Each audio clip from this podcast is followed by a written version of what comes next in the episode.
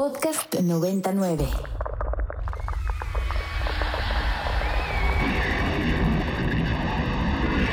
Radio Mórbido.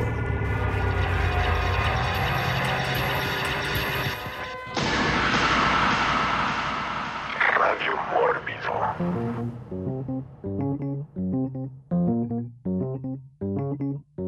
Ring, ring, ring.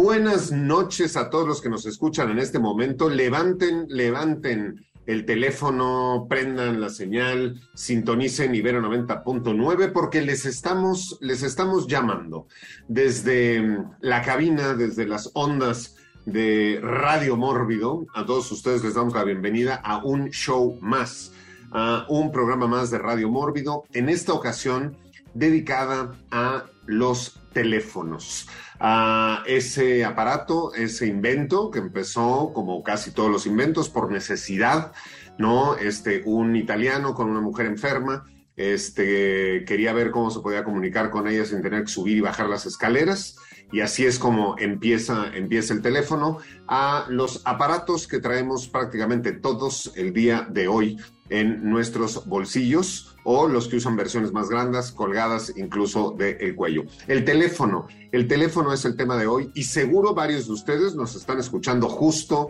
en su teléfono. Eh, bienvenido que así sea, ya nos lo pueden compartir eh, por Twitter con el hashtag Radio Mórbido, nos pueden decir quién nos está escuchando en su teléfono. Bienvenidos todos, pero sobre todo bienvenidos eh, los miembros del equipo, la tripulación de hoy de Radio Mórbido, que estaremos contactando y conectándonos con ustedes a través de las ondas, este, así como si fuera una llamada, una llamada querida y una llamada personal. Y primero que nada, eh, y con todos ustedes, eh, la voz famosa más desconocida de México, eh, Enrico Wood. Buenas, buenas noches. Y pues no, no les estoy llamando por teléfono, pero aquí estamos usando algo parecido.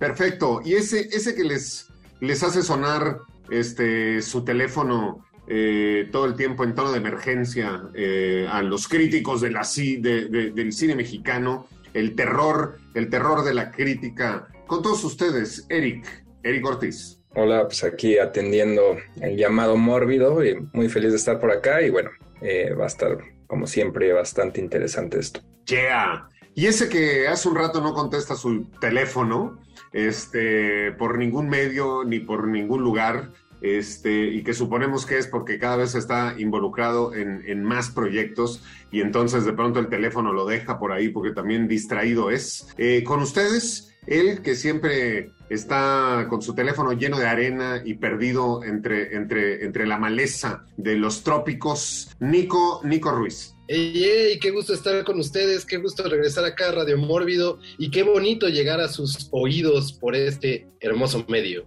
Pues muy bien, eh, teléfono, el teléfono también tiene una, una, relación generacional, ¿no? Sin duda con las personas y pues tenemos una variación, no demasiado fuerte, pero sí presente y patente. Eh, eh, tenemos una diferencia generacional en Radio Mórbido. Entonces, eh, digo antes que nada, les recordamos nuestras vías de contacto con el, en todas las redes sociales, este, menos TikTok.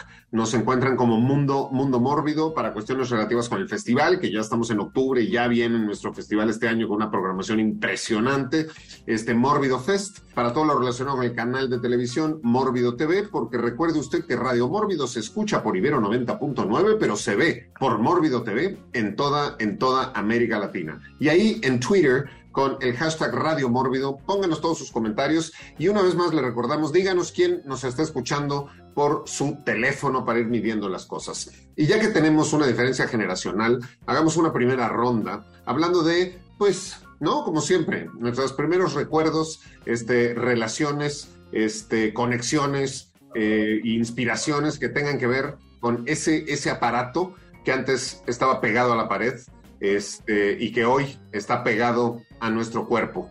Eh, Enrico Wood. Bueno, al haber nacido en el 85, a mí me toca como este extraño puente todavía en el que recuerdo que mi abuela tenía todavía teléfonos de ruedita y guardaba todavía de los teléfonos de estos que se, no, que tienes uno en el oído y el otro aquí en, en, para hablar, así muy tipo Elliot Ness, como de película noir. Este, y yo me emocionaba porque habían teléfonos con botones.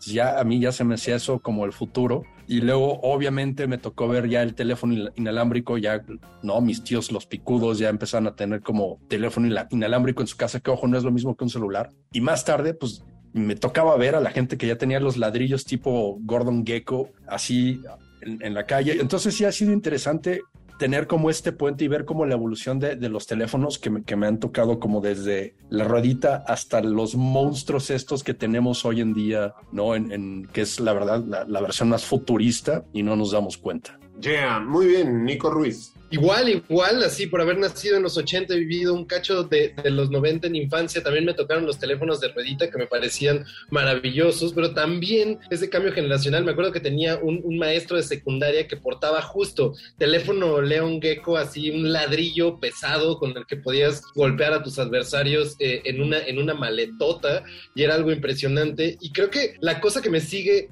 golpeando fuerte de la idea de los teléfonos y del cambio que ha habido es, no sé, estar en una sala de cine y ver a alguien que está mandando mensajes o respondiendo una llamada y me quedo pensando como tanto tiempo, tanto tiempo tantas personas fueron al cine o iban a cualquier lado y no necesitaban estar conectados. Yo muchísimo tiempo me rehusé a tener teléfono celular y lo único que cargaba era una pequeña libreta con números, más los que me sabía de memoria, y una tarjeta telefónica. Y esa era la idea, porque podías irte y no te tenían que localizar en ningún lado. Por eso me parece totalmente demente que ya las personas no puedan entrar a una película y estar dos horas sin estar comunicados. Se ha vuelto una obsesión extraña estar todo el tiempo disponibles y es algo que nos ha tocado ver en los últimos 20 años. Muy bien, para todos los que nos escuchan en estos momentos, que nacieron ya con los teléfonos móviles y que cuando Enrico Wood y Nico Ruiz dicen teléfono de ruedita, ustedes no entienden nada y piensan que son unos teléfonos que tienen ruedas como si fueran carritos. Eh, les recuerdo que se llamaban teléfonos de disco y que tenían entonces un disco en la parte de enfrente con unos agujeritos donde usted metía su dedo en el número que quería marcar, jalaba y luego lo soltaba y taca, taca, taca, regresaba ese disco. Entonces se llamaban teléfonos de disco. La diferencia entre nacer en los 70s y nacer en los 80s. Eric Ortiz. Yo digo, igual como digo, ya soy del 91. eh, sí tengo como ciertos recuerdos, supongo de mi abuela, alguien de haber usado algún teléfono de esos que ahorita decía Pablo de, de disco. Pero sí, sin duda ya soy más de esta generación de los de botones. Pero también, o sea, cosas que hacía antes, ahorita ya ni pensar. O sea, hablarle a un amigo, me acuerdo los amigos de primaria, todavía le hablabas por a su casa y desde tu casa. Hoy en día ya eso, a la niña que te gustaba, cosas así, ¿no? Supongo hoy en día ya todo es por celular, los sexting, ¿no? ¿Cómo le llaman a todo eso? Eh, entonces digo, todavía me tocó un poco de, de eso. También recuerdo mucho, yo ya un poco más puberto, supongo, eh, comprar boletos de Ticketmaster por teléfono, que tenías que hablar y no me acuerdo qué tenía, qué datos te pedían y todo eso también ya, ¿no? Se acabó por completo, ahora todo es internet. Entonces digo, más allá de que eh, ya soy, digo, son pocos años los que nos separan, pero aún así me tocaron cosas que hoy en día ya son prehistoria. Yeah. Muy bien, bueno, a mí, eh, yo soy del 73, ¿no? Yo sí crecí con teléfonos pegados a la pared. Este, y había unas cuestiones muy particulares porque en casa de mi abuela, en casa de Oma, que además estaba pegada a la casa, a la fábrica, ¿no? A una fábrica de plásticos que aún tiene, aún tiene la familia, pues desde que yo era muy chico y iba en la, en la primaria, la casa tenía conmutador para poder comunicar entre la fábrica y entre la casa y entre todos los departamentos y los cuartos. Entonces, si bien teníamos en casa de Oma y en plástica moderna, que se llamaba la fábrica, teléfonos de disco, tenían un botón. Entonces, para intercomunicarte, tú descolgabas, apretabas primero el botón y luego ya marcabas el 6 o el 5 o el 4 para comunicarte a las distintas cuestiones.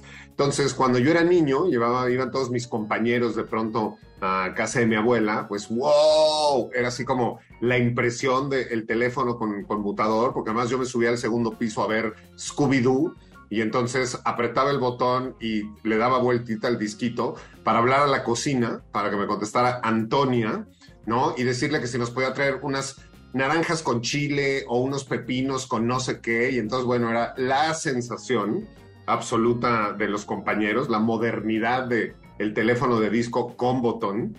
Pero también recuerdo que tanto en casa de mi abuela como en casa de mi abuelo había más de una línea.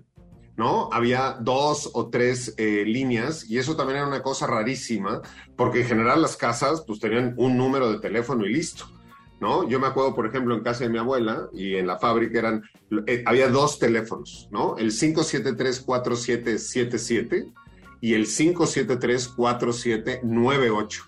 ¿No? Todavía me acuerdo de, de los números y en casa de mi abuelo también, entonces, no, hombre, eran, era toda una modernidad, era toda una barbaridad. Este, después, bueno, la historia ha ido cambiando, ¿no? Y hemos ido evolucionando con el asunto de los teléfonos, pero hay muchas cosas no relacionadas a estos teléfonos antiguos. Por ejemplo, me acuerdo que había unos candados que le podían poner para que no hablaras. Había unos, o en las oficinas también de gobierno y cosas, había unos candados que le ponían para que no le pudieras dar la vuelta al disco. Y entonces estaba el truco de que descolgabas y, con la parte este, colgabas y dabas numeritos. Y luego me acuerdo cuando los bancos muy modernos sacaron unos, unos como aparatos, ¿no? De Panamex en tu casa. Y era un aparato que le pegabas a la bocina y entonces apretabas como tonos. Toda una tecnología ya ahorita que se antoja arcaica, ¿no? Arcaica y muy, muy lejana. Pero ya que estamos en Radio Moro y para empezar además este, con música y para empezar, este, además con este tema, vamos a nuestro primer segmento musical eh, y creo que queda muy propio que escuchemos ahorita a Sheena Easton con la canción Telephone, ¿no? De Long Distance Love Affair y regresamos con todos ustedes aquí a Radio Mórbido. No le cuelguen, no le cuelguen, ahora volvemos.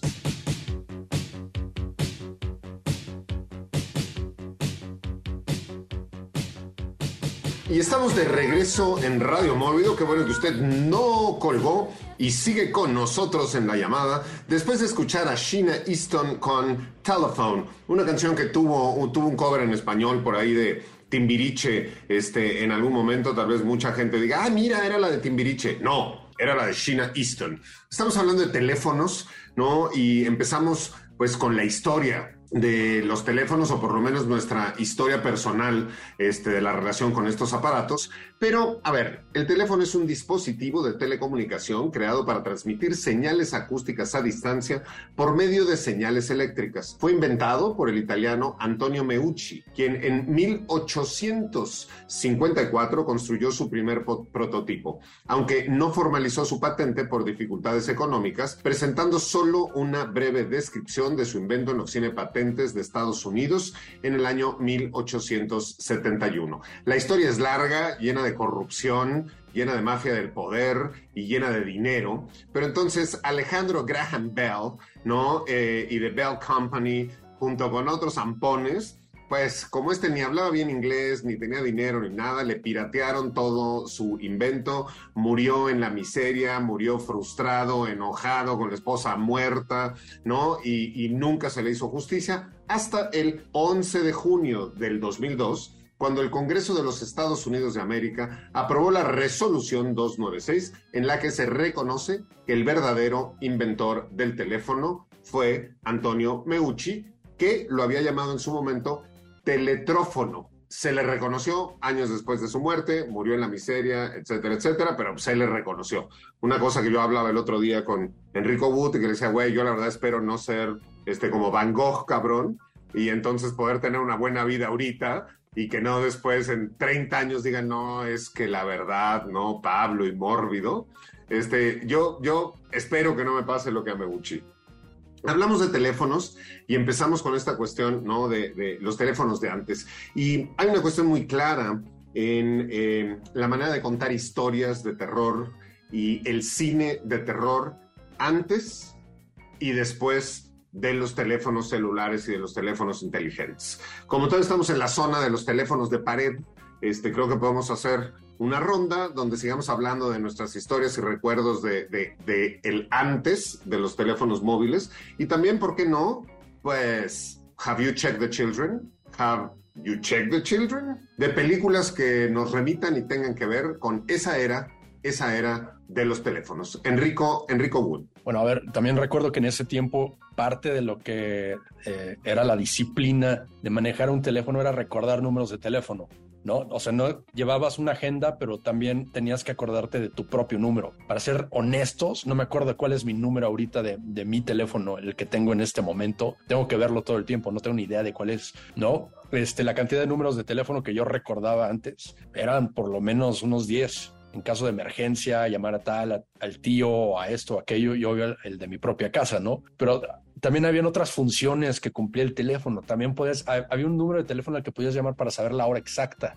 También podías, según yo, ¿eh, perdón. Es el 03. el, 03. era el número que te daba la hora exacta y hoy el 030 sigue dándote la hora exacta y además después pedir que te despierten. Exacto, a eso iba. También podías pedir que te despertaran. O sea, habían como varios, varios hacks ahí o aplicaciones antes de las aplicaciones que podías usar para el teléfono, ¿no? Y este, pero también esta, esta cosa de tener que jalar el teléfono con todo y el cable, llevártelo para allá, qué tan lejos se estiraba el cable, cuántos teléfonos había en la casa también. Y un dato curioso para aquellos que ya nacieron como la era del, del internet, de Wi-Fi y toda la cosa, es que por ahí de finales de los noventas, principios de los 2000 tú no podías usar tu teléfono y el internet al mismo tiempo. Esto parece un shock para algunas personas, pero es, cierto.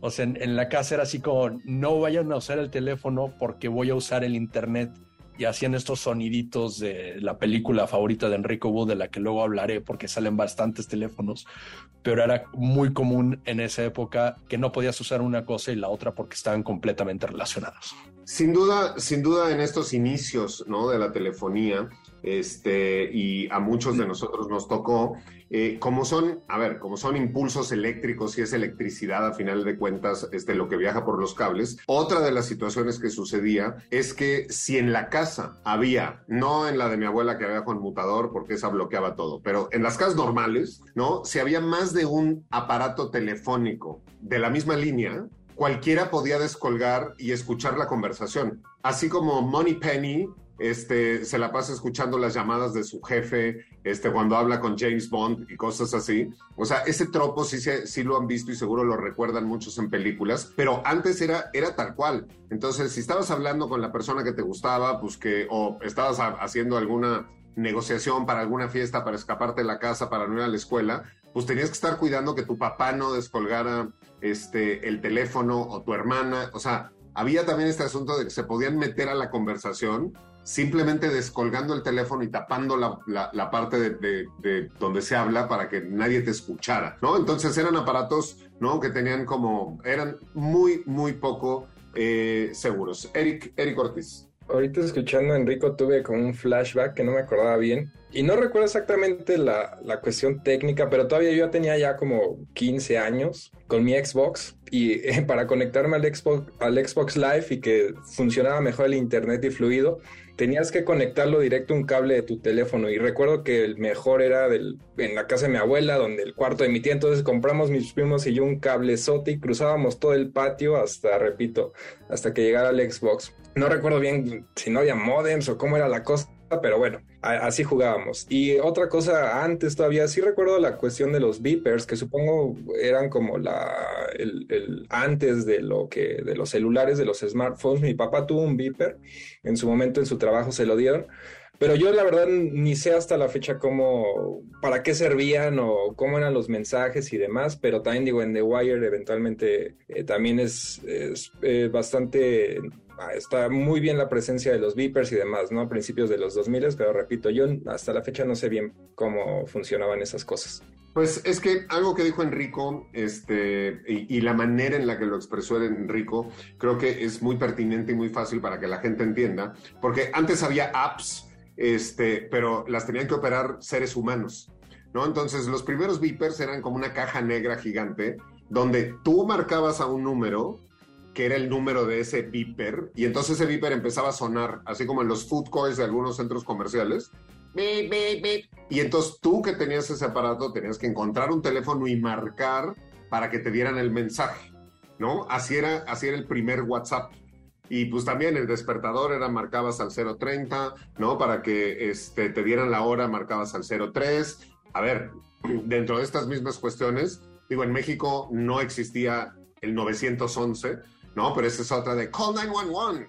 Y ahora ya tienes también, ¿no? Como tu app que, que esto funciona. Entonces, antes había apps, pero que las operaban, las operaban seres humanos. La automatización, pues es lo que hace, este, y es el reflejo, pues también del de, el desempleo, porque pues antes había que contratar gente absolutamente, este, para todo, ¿no? Incluyendo a las operadoras, ¿no? A la gente que interconectaba una, o sea, tú hablabas a un hospital o tú hablabas a un buffet o tú hablabas a un hotel y había una operadora que tenía que sacar un cable y ponerlo y conectar una llamada con la otra para, ¿no?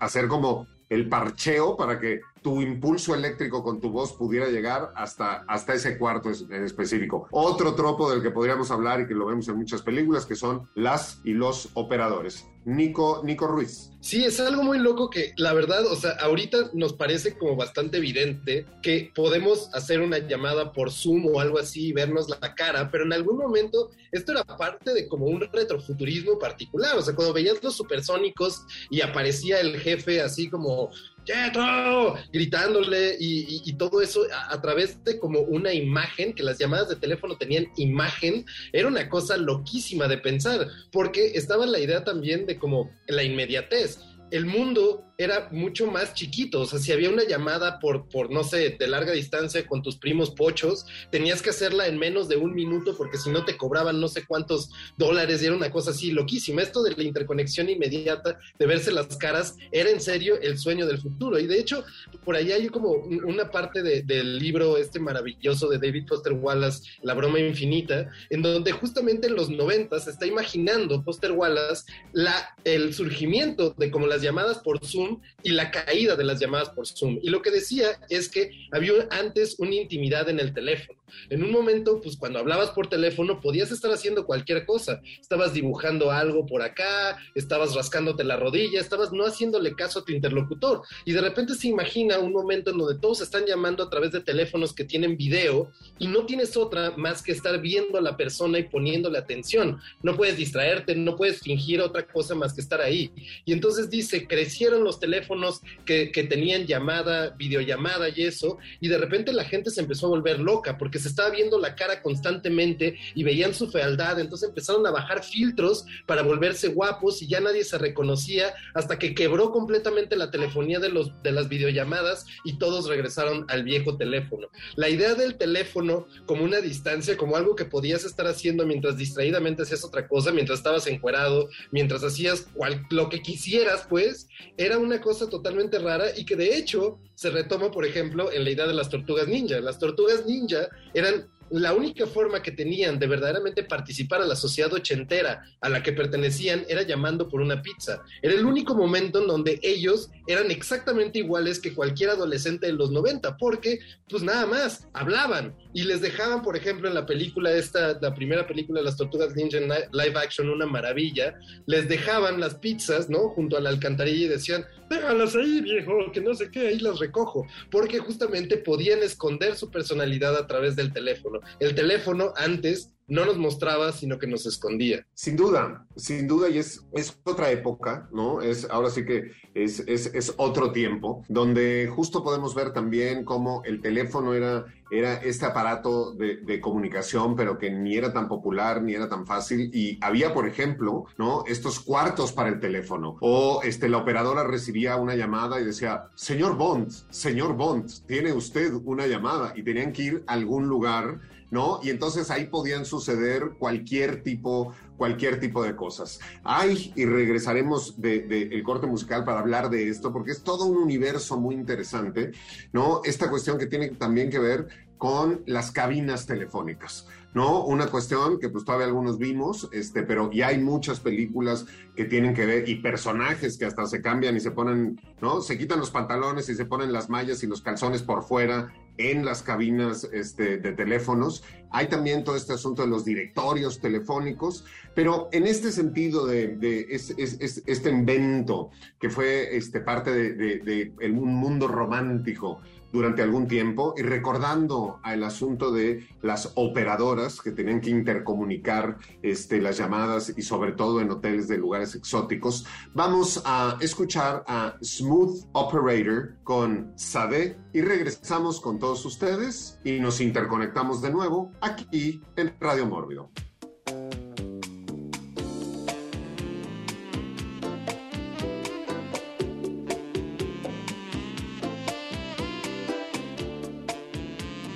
Y estamos de regreso en Radio Mórbido después de escuchar a la gran, gran Sade con Smooth, Smooth Operator. Y estamos hablando sobre teléfonos y la historia de los mismos. Y dentro de esta ¿no? Este, historia de la telefonía y nuestras comunicaciones. Sin duda, las cabinas, las cabinas telefónicas han jugado un papel, un papel importante, ¿no? Un papel interesante.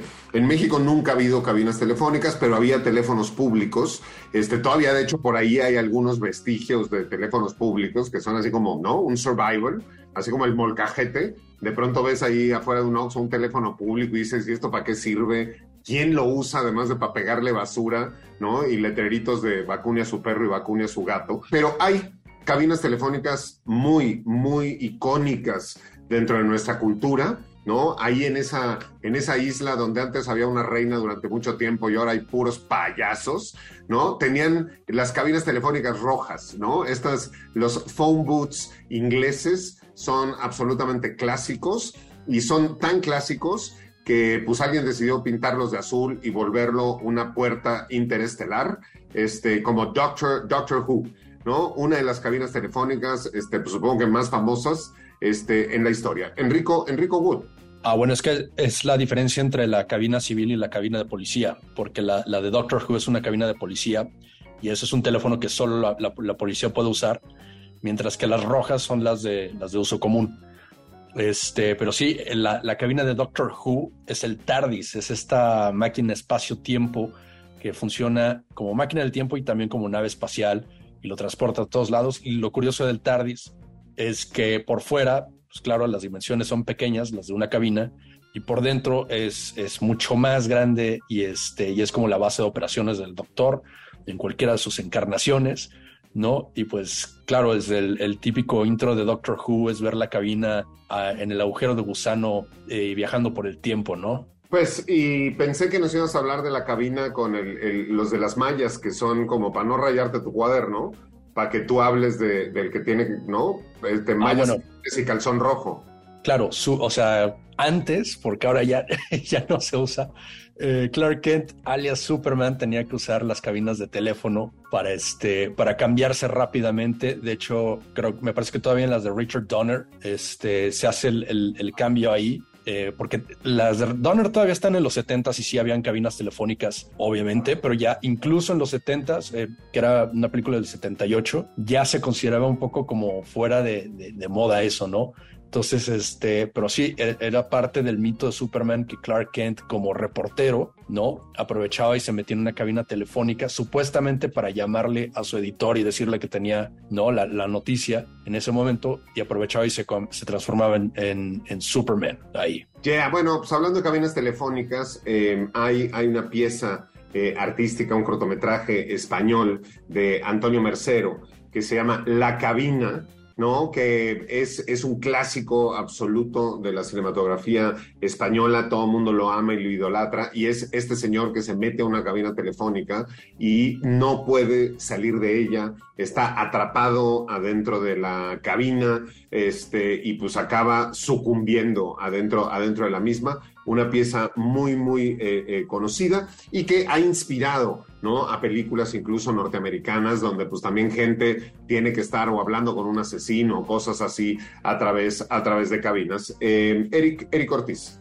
Yo de cabinas quería mencionar en particular una secuencia en El bebé de Rosemary, donde digo, la secuencia está hablando el personaje Mia Farrow, ¿no? En esta idea de que pues nadie le cree de su paranoia, ¿no? De que la está ahí siguiendo un culto satánico eh, que está esperando al hijo del diablo. Pero lo curioso es de que sale un cameo ahí del hombre que la está esperando a que use la, la cabina, que eso también es como un cliché, ¿no? En muchas películas como que alguien está esperando y se desespera y demás, ¿no? Pero es William Castle, y William Castle es un director importante en la historia del terror, sobre todo en los 50, era el hombre gimmick, eh, y siempre estuvo al margen como de ese gran hit que no solo fuera éxito económico, sino también con la crítica, y había comprado precisamente, él compró los derechos de la novela del bebé de Rosemary, se la vendió a Paramount, la quería dirigir y al final tampoco se lo, o sea, no, no lo dejaron y contrataron a un cineasta más joven, eh, más popular en la época, que era Roman Polanski, ¿no? Pero bueno, ahí está ese ese, momentito. Y digo, supongo, no sé si se vaya a hablar de esta otra película de Phone Boot,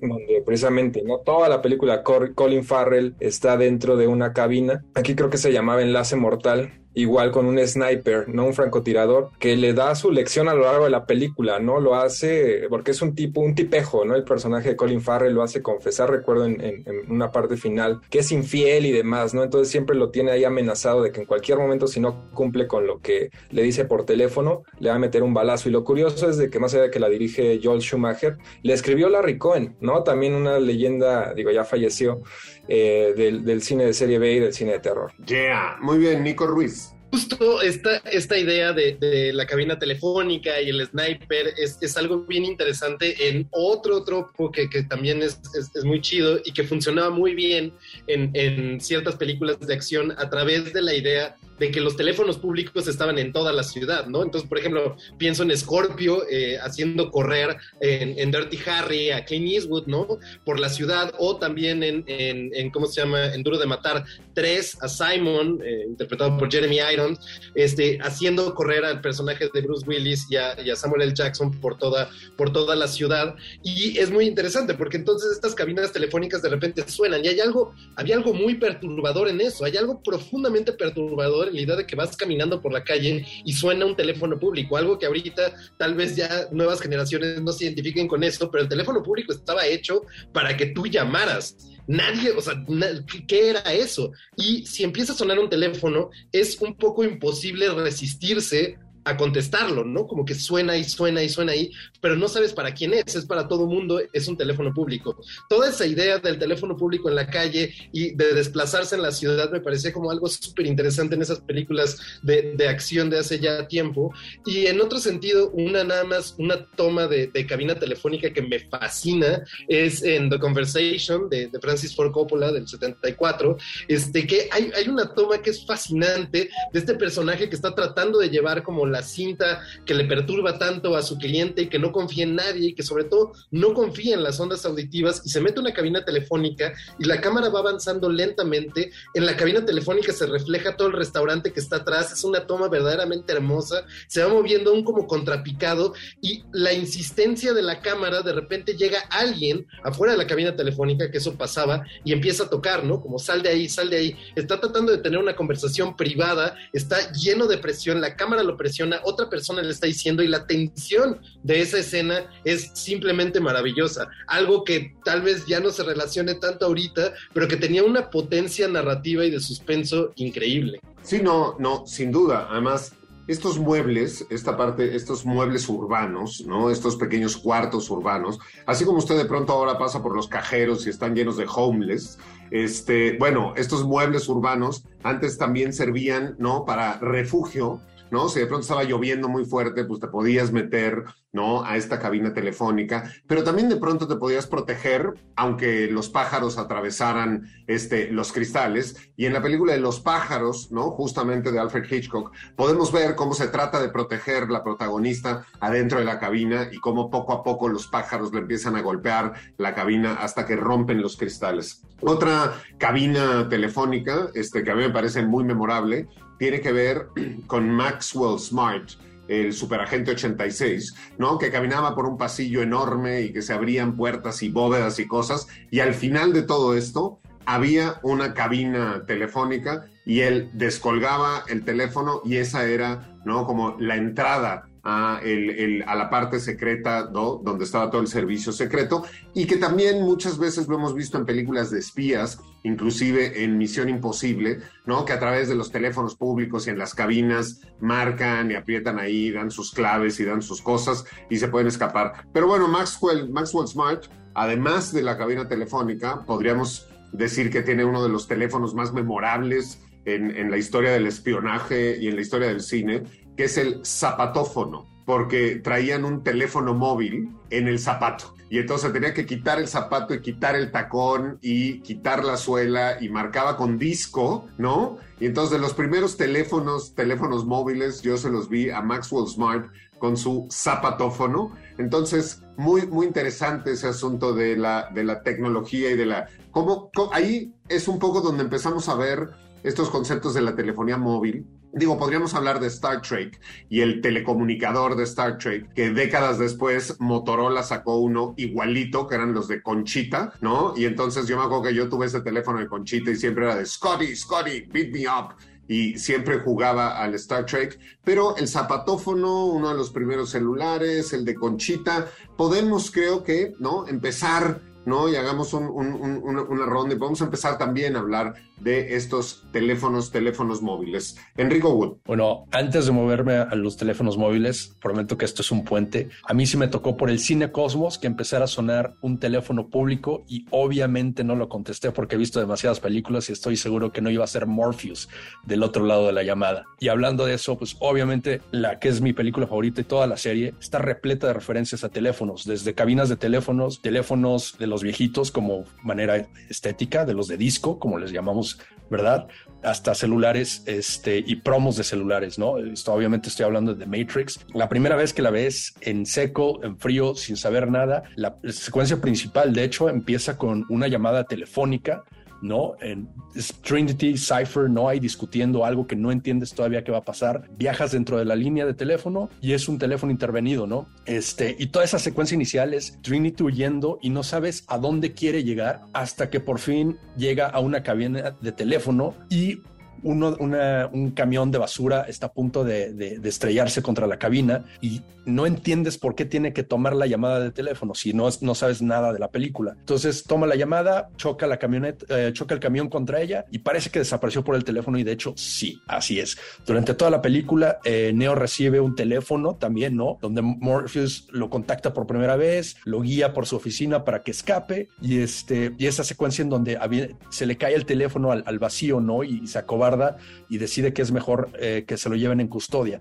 Más tarde, cuando ya despierta la Matrix y todo eso, hay una secuencia donde también utilizan un teléfono como parte de una maquinaria muy extraña este, para sacarlo de la Matrix. Y luego los teléfonos celulares que utilizan eran como estos teléfonos que se deslizan, ¿no? Que se veían muy cool la manera en la que Morpheus contestaba el teléfono y está en contacto con el operador de la nave. Tal, así como eh, decía Pablo, les llamaban operadores a los cuates estos que están sentados en, en la nave en el mundo real, que se encargan como de, de, darles datos, ¿no? Y útiles sobre cómo sobrevivir en la Matrix. Y obviamente eh, la secuencia final es Neo colgando el teléfono, llamándole a las máquinas y diciéndoles que les va a poner en su madre, ¿no? Saliendo de la cabina telefónica y saliendo disparado hacia el cielo. Toda la trilogía, incluso la entrega más reciente, tiene referencias a teléfonos, pero eh, una cosa que se me hizo un poco rara es que ahora, como saben que ya no hay cabinas telefónicas, y que el teléfono pues ya es más como el smartphone como lo conocemos, se cambiaron por espejos en la manera en la que entraban y salían, que a mí se me hace una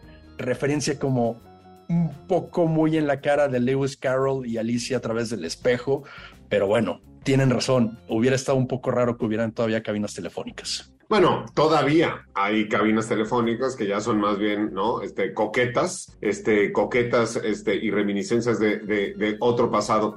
Nos recuerda, nos recuesta Raje Sabo, y hace mucho no mencionamos a Harry Potter, por suerte, en este programa, pero en honor a Bren, a Bren Moller, nos recuerdan que este, la entrada pública al Ministerio de Magia es una cabina telefónica roja, ¿no? Otro tropo del que no hemos hablado es, es, son los directorios telefónicos, ¿no? Y nos recuerda, nos recuerda este, Irene Barrientos, este, pegándole, pegándole cerca al leimómetro, este, nos dice, otra cabina famosa para viajar por el tiempo es la aventura de Bill and Ted, ¿no? Que usaban la guía telefónica para ir a las épocas que necesitaban. Y pues sí, esta cuestión del directorio, ¿no? Del directorio telefónico, este, es todo un, un, una cuestión que, pues, digo, ahora la gente ya pone en Google y busca la página. Bueno, la gente de cierta edad, la gente más joven, busca las cosas en TikTok y en Instagram, en vez ya, o sea, ya, ya es más, ya Google ya les parece una cosa vieja, pero antes había una cosa que se llamaba directorio telefónico y que en México se llamaba la sección amarilla, donde eran unos libros enormes, gigantes, donde venían los teléfonos de todos. Estaba la sección blanca, que era la de los teléfonos de, de la gente y venían por apellidos. ¿No? Evidentemente la sección López, la sección García, la sección, ¿no? Venían absolutamente llenas, pero si tú querías que tu teléfono fuera privado, pagabas una lana extra para que no te pusieran en la sección blanca y existía la sección amarilla donde venían los teléfonos de todos los negocios. ¿Alguno de ustedes en algún momento usó la sección amarilla? Eh, Nico Ruiz. Sí, por supuesto. Hasta, hasta me acuerdo que me emocionaba, mira qué locura, me emocionaba esperar la sección amarilla, porque había un momento del año en donde distribuían las secciones amarillas. De repente tocaban a tu puerta y había un vato con una como carretilla con 700 este, secciones amarillas y te la daba. Y a mí me parecía una cosa maravillosa, porque podías hacer como cantidad de cosas. De hecho, era como un reino de posibilidades. No sé, por ejemplo, yo me acuerdo que aprendí como a encontrar diferentes negocios y cosas y yo me sentía como muy, muy, eh, muy encontrador de cosas para mis papás o para facilitar cosas, pero también aprendí que, por ejemplo, podía saber la cartelera del cine por teléfono eh, a partir de, de, de, estos anuncios de la sección amarilla. Y también, no sé, me, me gustaba mucho como ponerme a ver la, la, enorme variedad de cosas que había, en verdad era como meterte a eso, a Google, a buscar negocios y era algo maravilloso, el peso enorme del libro como su enorme inutilidad que almacenara polvo y que estuviera ahí, era, era algo fascinante. Y en las películas, sobre todo en, en, en pues, toda una tradición de, de, de, Estados Unidos y de Hollywood, ahí está como esta idea de, de, por ejemplo, no sé, alguien conoce una chica en la calle o era eso en, los 80 tal vez en comedias románticas y era como, me puedes buscar en la guía telefónica, ¿no? Estoy, estoy en la guía telefónica. Estas escenas de alguien desesperado buscando un nombre y arrancando una página de las guías telefónicas que están amarradas con una cadena a los teléfonos públicos en Nueva York, por ejemplo. O al Terminator regresando en el tiempo, entendiendo muy bien que era 1980 y buscando a todas las Sarah Connors, que pobrecitas nacieron con ese nombre y se las fue echando una a una, tratando de encontrar a la madre del Salvador de la humanidad. Exactamente. Este, yo también, yo también utilicé la sección amarilla este, para muchas cosas, porque además también servía para prender la chimenea en Navidad, porque ya te iban a traer la nueva este, en enero, entonces en diciembre también para prender la chimenea servía, porque el papel era muy delgadito, ¿no? También servía para hacer guatos, el que entendió, entendió, este, porque también ahí puedes hacer como tu guato, y en algún momento incluso de desesperación, pues llegué a fumar con papel de la, de la sección amarilla. Servía también para detener las puertas este, y que no se azotaran con el, con el viento, ¿no? Y también, pues digo, sí, en algún momento para buscar, para buscar a personas. Enrico Wood, ¿usaste la sección amarilla, eh, la guía telefónica en algún momento? Sí, sí la llegué a usar, sobre todo eh, cuando mi mamá tenía su negocio de catering. Eh, había que, era como la lista de proveedores de aquel entonces. Yeah. Yo, otra de las anécdotas que tengo, y lo hice durante muchos años, ya lo dejé de hacer porque ya no existen, pero cuando yo me iba de viaje, este, en los hoteles, eh, estaba la sección amarilla de la respectiva ciudad y yo me las traía. En vez de la Biblia, a mí la Biblia me daba lo mismo. A la Biblia nada más le arrancaba hasta la fecha les arranco unas páginas del Apocalipsis a todas las Biblias que me encuentro en los hoteles y tengo una colección de páginas del Apocalipsis de muchas Biblias, pero me traía las secciones amarillas. Entonces tengo de la India, tengo de Japón, tengo de muchos países, tengo las secciones amarillas que ya son pues una curiosidad, ¿no? Y, una cosa, una cosa histórica. A ver, el jovencito Eric Ortiz seguro ni sabe qué es la sección amarilla. Eh, pues, no, sí, sí sé y las recuerdo todavía, eran unos tabicotes, pero ya sí usarlas, sí, así como que no, estaba muy chavito para tener que algo, ¿no? Algún negocio o algo por el estilo así, no, no recuerdo, recuerdo incluso más usar las guías Roji como asistente de mi, porque parte de mi familia también eran taxistas, mi abuelo en su momento, y recuerdo que siempre cargaba todavía sus, sus guías Rojis. Hoy todo ya, eh, pues es celular, ¿no? El, también la cuestión de los mapas y todo esto. Pues justo, justo ahí vemos, ¿no? Y empezamos poco a poco a lo largo del programa en ver todo lo que ya se condensa en, en los teléfonos, en los teléfonos inteligentes.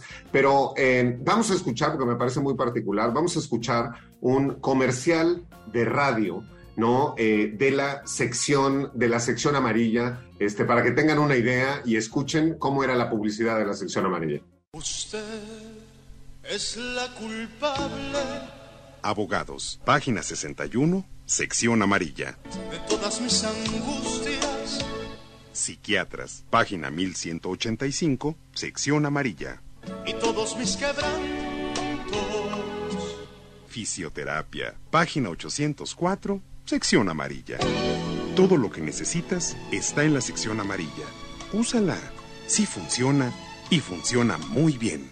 Pues ahí hay un comercial de lo que era la sección, la sección amarilla. Y como ya llegamos a la mitad del programa, ya pasamos todos estos ¿no? Eh, eh, teléfonos y tropos este, de la historia. Regresaremos después de eh, nuestro siguiente, nuestro corte, después de nuestro corte y nuestro siguiente segmento musical. Regresaremos con ustedes a hablar de teléfonos celulares y sus orígenes. Y justo vamos a escuchar entonces a continuación a Los Tigres del Norte con una canción que se llama El celular y que habla justo de estos principios de los teléfonos celulares, ¿no? Y, lo que representaba a nivel estatus el tener uno de ellos. No le cuelgue, no le cuelgue. Vamos a escuchar a los Tigres del Norte con el celular, vamos a corte, una cosa antes de la otra, y regresamos con todos ustedes aquí a Radio Mórbido Teléfonos.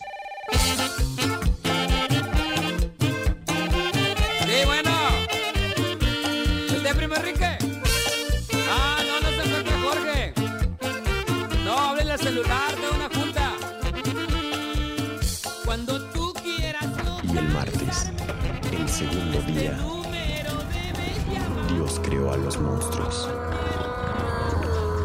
Radio Mórbido.